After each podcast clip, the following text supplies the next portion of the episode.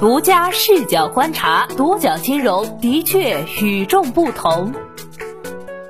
本期我们一起关注投行业务下滑，监管函光顾居首，千亿海通证券二零二一年栽在哪里？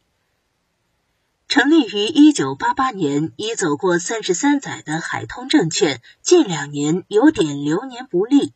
二零一九年、二零二零年度，海通证券营收的行业排名分别为第四、第六名，净利润的行业排名分别为第二、第三名。其中，二零二零年业绩增速低于行业均值，二零二一年前三季度因信用减值大幅收缩，业绩保持高增速。不过，业绩整体向好的同时，去年海通证券的投行业务被监管光顾了十六次，居行业首位。二零二零年曾引以为豪的债券承销业务频频踩雷，作为永煤债承销商之一，遭到银行间市场交易商协会的警告。二零二一年以来，海通证券投行业务罚单数量大增，主要在 IPO、并购、财务顾问等业务上翻车。有十余名保代被处分，甚至还因奥瑞德重组一事被证监会立案调查。作为沪上券商三甲之一的海通证券，二零二一年经历了什么？随着监管趋严，去年以来，券商投行频频被约谈警示。二零二一年，证监会及其派出机构对违规券商下发了二百六十五份监管函。据《二十一世纪经济报道》综合各地证券局信息，这些监管函中排名前三的业务分别是分支机构、投行、资管。在分支机构中，接到监管函最多的券商是银河证券，共接到十二份监管函。存在的问题主要分为两类：一类是委托他人从事客户招揽活动，另一类是私下接受客户委托进行证券交易。其中，针对投行业务下发的警示或处罚函件，海通证券收到的监管函最多，共有十六份函件，其次是中信证券、财通证券。去年，海通证券投行业务违规涉及的项目包括永煤债、西南药业、北特科技、星光农机、方正电机、富控互动、中继装业、森麒麟轮胎、新力食品、四方光电等。回望二零二一年，海通证券的麻烦不少。二零二一年十月中旬，在担任西南药业股份有限公司财务顾问项目主办人时，因持续督导未勤勉尽责，海通证券被罚没四百万元。同年十月末，海通证券决定对投行业务进行组织架构调整，设立质量控制部。八月二十四号，上海证监局连续下发五份警示函，再次禁止海通证券的保荐代表人。此次涉及的上市公司为北特科技，同样是未发现北特科技存在关联方非经常性资金占用及未按规定履行信息披露义务的情况。五月七号，证监会连发四份公告，其中两份针对海通证券。涉及海通证券及其四名保荐代表人，另外两份针对两家海通证券所保荐的企业，在方正电机和星光农机的两项保荐工作中，海通证券皆因发行认购对象的建基股东中车城市交通有限公司股权结构与发行保荐工作报告中载明的股权结构不一致，被证监会采取出具警示函的行政监督管理措施。证监会四月六号曾集中列示二十九张投行业务违规行政监管罚单，其中就包括海通证券的多单业务，涉及 IPO、并购重组、新三板挂牌等多类业务。去年还有一起引发市场高度关注的事件。九月八号，海通证券试射奥瑞德被立案调查，由其担任 IPO 的保荐工作，至少有四十五家企业，其上市进程也被终止。更早的二零二一年一月，永煤控股聚合财务造假导致违约，永煤债暴雷事件后，近十家参与永煤债发行、销售等环节的中介机构相继遭到监管调查和处罚。海通证券无疑是在这轮风波中受伤最重的中介机构之一。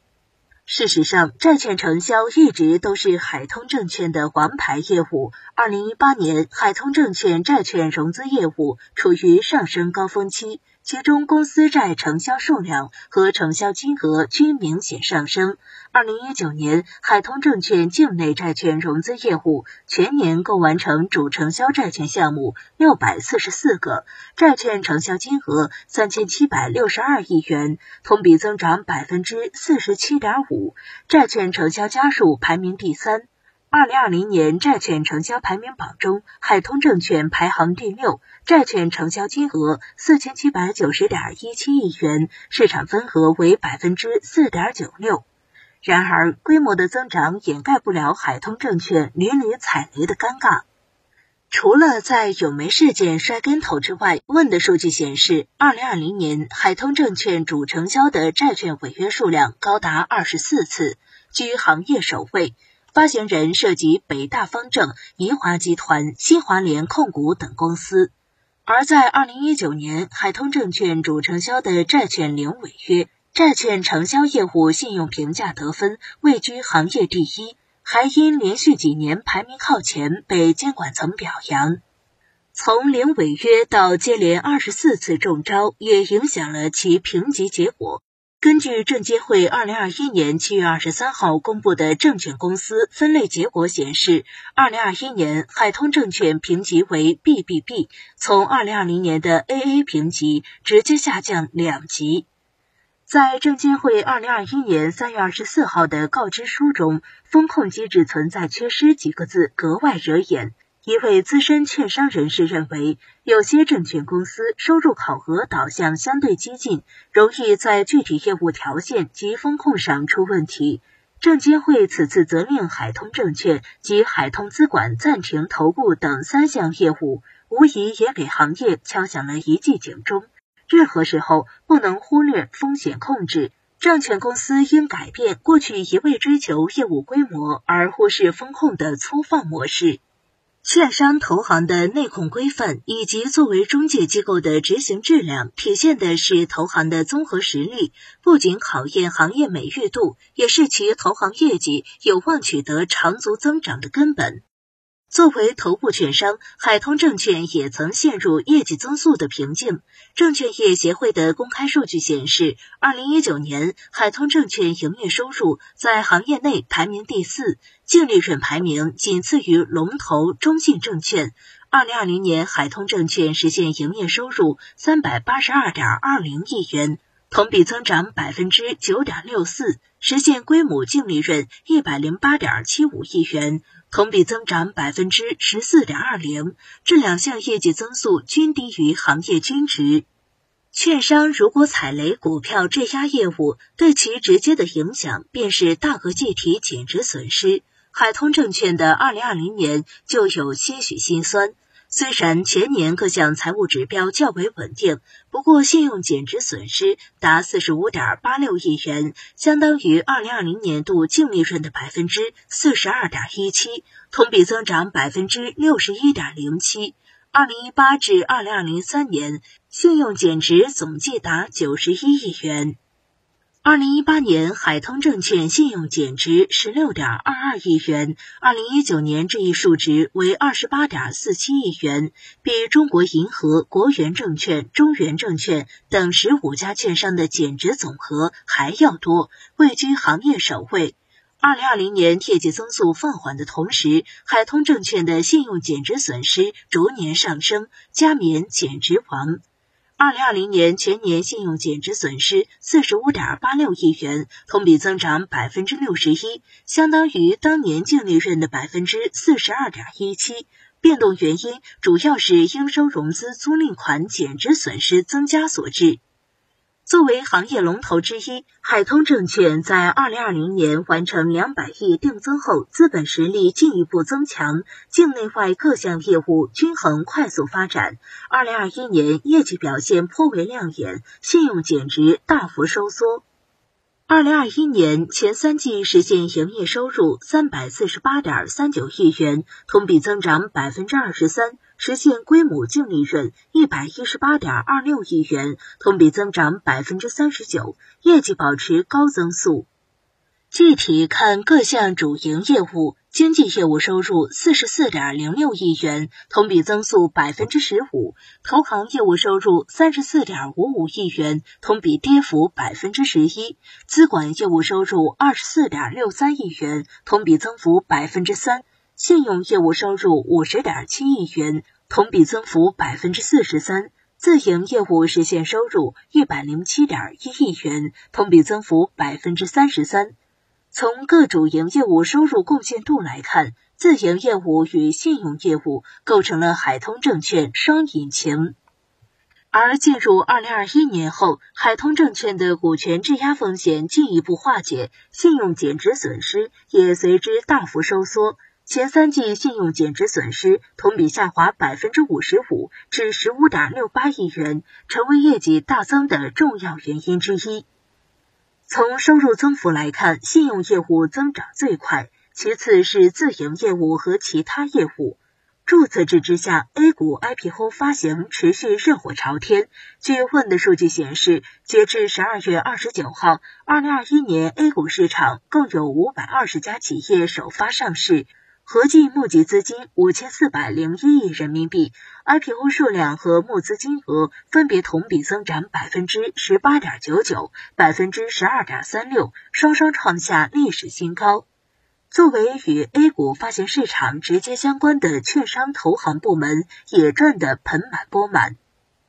据问的数据，二零二一年 IPO 项目的成交金额和保荐收入方面。虽然海通证券继续把持投行优势地位，排名第五位，但相比二零二零年排名仅次中信建投六百零八亿元的成交金额，全年海通证券首发成交金额减少超三百亿元，排名下滑三位。二零二一年三月，在海通证券的王牌债券业务被暂停十二个月后，IPO 成交规模也下滑明显。不过，从评级来看，券商机构普遍看好其未来业绩。中银证券在对海通证券三季报的点评中表示，自营驱动业绩大增，未来业绩释放确定性较强。中银证券认为，前三季投行业务收入减少，主要由于上年同期基数较高。二零二一年前三季度，海通证券 IPO 成交份额为百分之五点一，虽较二零二零年下降较多，但远高于二零一八、二零一九年水平。此外，海通证券半年报还曾公布年内新增或已披露且有新进展的诉求、仲裁事项，涉及信用业务的诉讼有五起，包括与南一农公司、红太阳集团、南京世界村质押式证券回购纠纷案等四起质押式回购案件，以及一起融资融券交易纠纷案。因此，海通证券还有一些历史遗留问题待解。同时称，上述案件中涉及的潜在风险已根据相关规定进行了充分计提。